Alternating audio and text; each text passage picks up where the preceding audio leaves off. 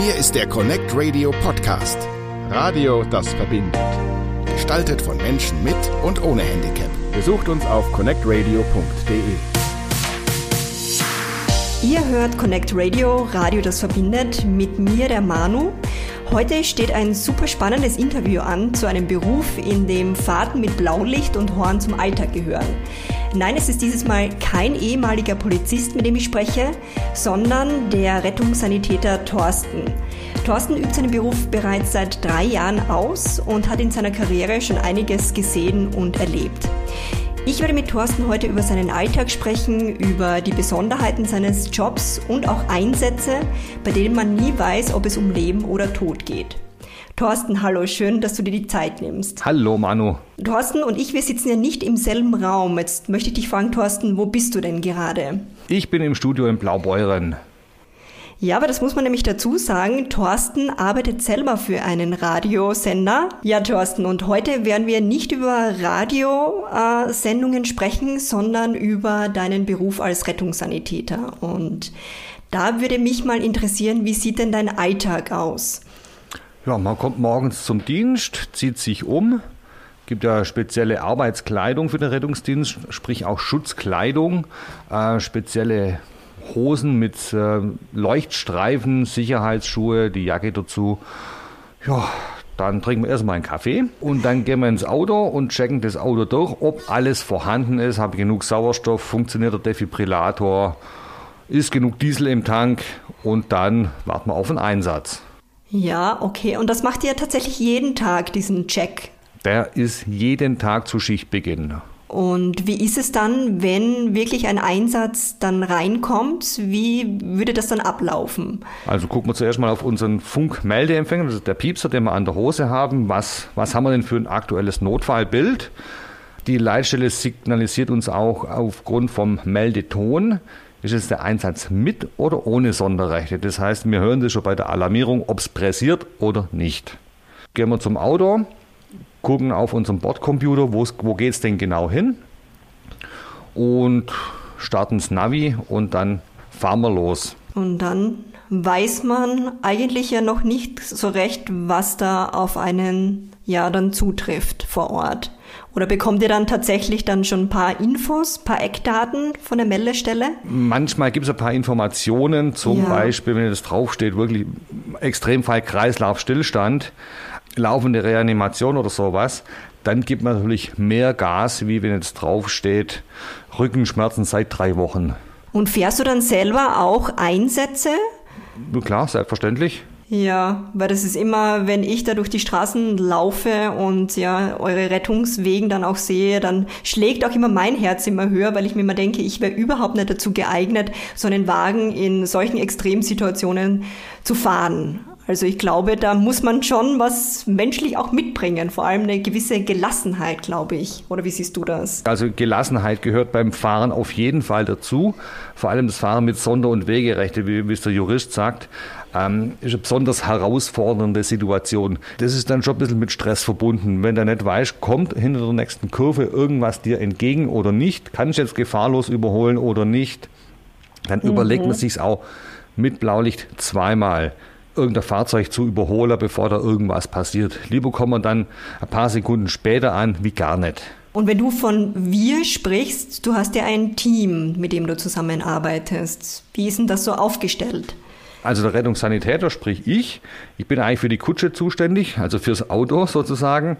Und mein Kollege, der ist ein Notfallsanitäter im Regelfall, der ist für den ganzen ja, für den Patienten und für den Einsatz verantwortlich. Und wir arbeiten draußen zusammen am Patienten und versorgen den dann, bis eben dann der Abtransport ist oder der Notarzt noch zusätzlich eintrifft. Das ist immer so Hand-in-Hand-Geschichte. Ja, und von den Arbeitszeiten her, das ist wahrscheinlich auch sehr unterschiedlich. Du wirst dann auch Spätdienste haben, Frühdienste haben, das ist ein Schichtbetrieb. Das ist auf jeden Fall ein 24-7-Schichtbetrieb.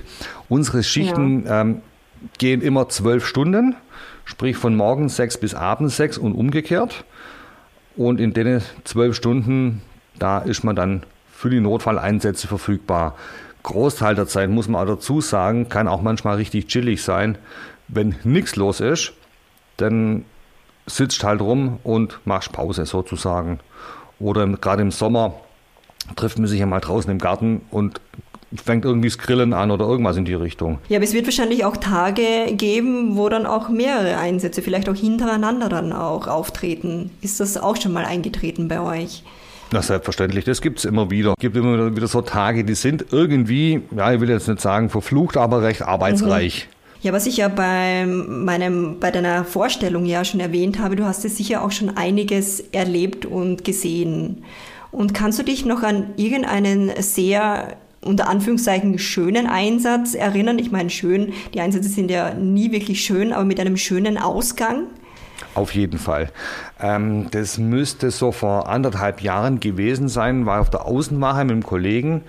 Ähm, wurde man auch alarmiert zu einer Reanimation ein paar Kilometer weiter, also Anfahrtszeit sieben, acht Minuten. Da waren schon Laien am Reanimieren, sprich, das war in der Arztpraxis und die haben den Patienten schon reanimiert. Dann sind wir da eigentlich reingekommen, haben mit denen zusammen weiter reanimiert. Das heißt, die haben wir nicht weggeschickt, sondern wenn sie schon da sind, dann machen wir weiter. Irgendwann waren dann die Schockpedals aufgeklebt auf dem Patienten. Ähm, hatte einen schockbaren Rhythmus. Man muss dazu sagen, bei der Herz-Lungen-Wiederbelebung gibt es zwei Rhythmen vom Herz oder vom Kreislaufstillstand, die man mit dem Defibrillator schocken kann. Der hatte einen davon und im Nachhinein habe ich das Ganze nochmal ausgewertet. Äh, von Ankunft bis zum ersten Schock war es genau eine Minute. Wahnsinn, ja. Mhm. Notarzt hat dann noch einen Zugang gelegt, also sprich venöser Zugang, dass man dem Patienten Medikamente geben kann. Gab es natürlich auch die ganze Adrenalin und Antiarrhythmika und solche Sachen. Und irgendwann einmal äh, sagt der Notarzt, du, der schnauft wieder. Wie jetzt war es jetzt? Ja, und das Ende vom Lied ähm, war, die Reanimation war dann von Anfang an so gut, der Patient hat nachher im Auto wieder mit uns geredet. Boah, das ist doch toll. Also da bekomme ich Gänsehaut, wenn ich das höre. Ja, Thorsten, ähm, das war eine Geschichte mit Happy End, aber es gibt dann halt auch ja das andere Ende vom Lied, dass Menschen wirklich zu Tode kommen. Und da ist meine Frage, die mich auch schon längere Zeit auch bewegt. Hast du persönlich für dich Strategien entwickelt, um mit schwierigen Einsätzen dann auch klarzukommen? Ja, ganz einfache Geschichte. Abhaken. Bei mir zumindest. Wenn ich nichts mehr für den Menschen tun kann, dann ist so. Ich bin nicht Gott, ich kann nicht zaubern, ich kann den nicht ins Leben zurückholen. Der ist jetzt halt tot und der Tod gehört zum Leben. Hm. Und mit solchen Einsätzen, da, ja, am Ende der Schicht hakt man das Ding einfach ab. Andere Kollegen sind da sensibler. Ich bin da wahrscheinlich ein bisschen, bisschen kälter, sage ich jetzt einmal, was, das, was solche Einsätze betrifft. Genau, ich meine, da gibt es ja unterschiedliche Bewältigungsstrategien und ja, die einen wollen das natürlich aufarbeiten mit Kollegen, aber ich finde das auch gut, wenn du dann Punkt setzen kannst, weil wie du sagst, der Tod gehört zum Leben einfach auch dazu. Ich meine, klar kann man sagen, ja, den einen trifft es zu früh, aber im Prinzip trifft es uns dann auch alle, ja. So schaut's aus und irgendwann ist dann halt soweit. Und für junge Menschen, die jetzt zum Beispiel Emergency Room oder auch so Medikopter 117 schauen, was würdest du denen sagen, wenn die diesen Job machen wollen? Was der ganzen Geschichte relativ nahe kommt, ähm, läuft auf Sat 1, ich glaube, dienstags äh, wie heißt die Sendung? Lebensretter hautnah. Oder werden Kollegen von Kameras begleitet, ähm, gerade aus Stuttgart, manchmal auch welche aus Konstanz, in der Münchner Gegend und noch viel mehr. Äh, selbst bei uns war letztes Jahr ein Team von Stern TV oder Spiegel TV und hat ein Team von uns mal einen Tag lang auf dem Rettungswagen begleitet. Der klingt echt spannend und was würdest du sagen, muss man als Mensch mitbringen für diesen Job? Was soll man da mitbringen? Nicht unbedingt äh, Mimose sein oder so, sondern man muss ja auch mal Patienten behandeln oder transportieren, die ein bisschen schwieriger sind. Schweifen mal ab vom Rettungsdienst in den Bereich Krankentransport.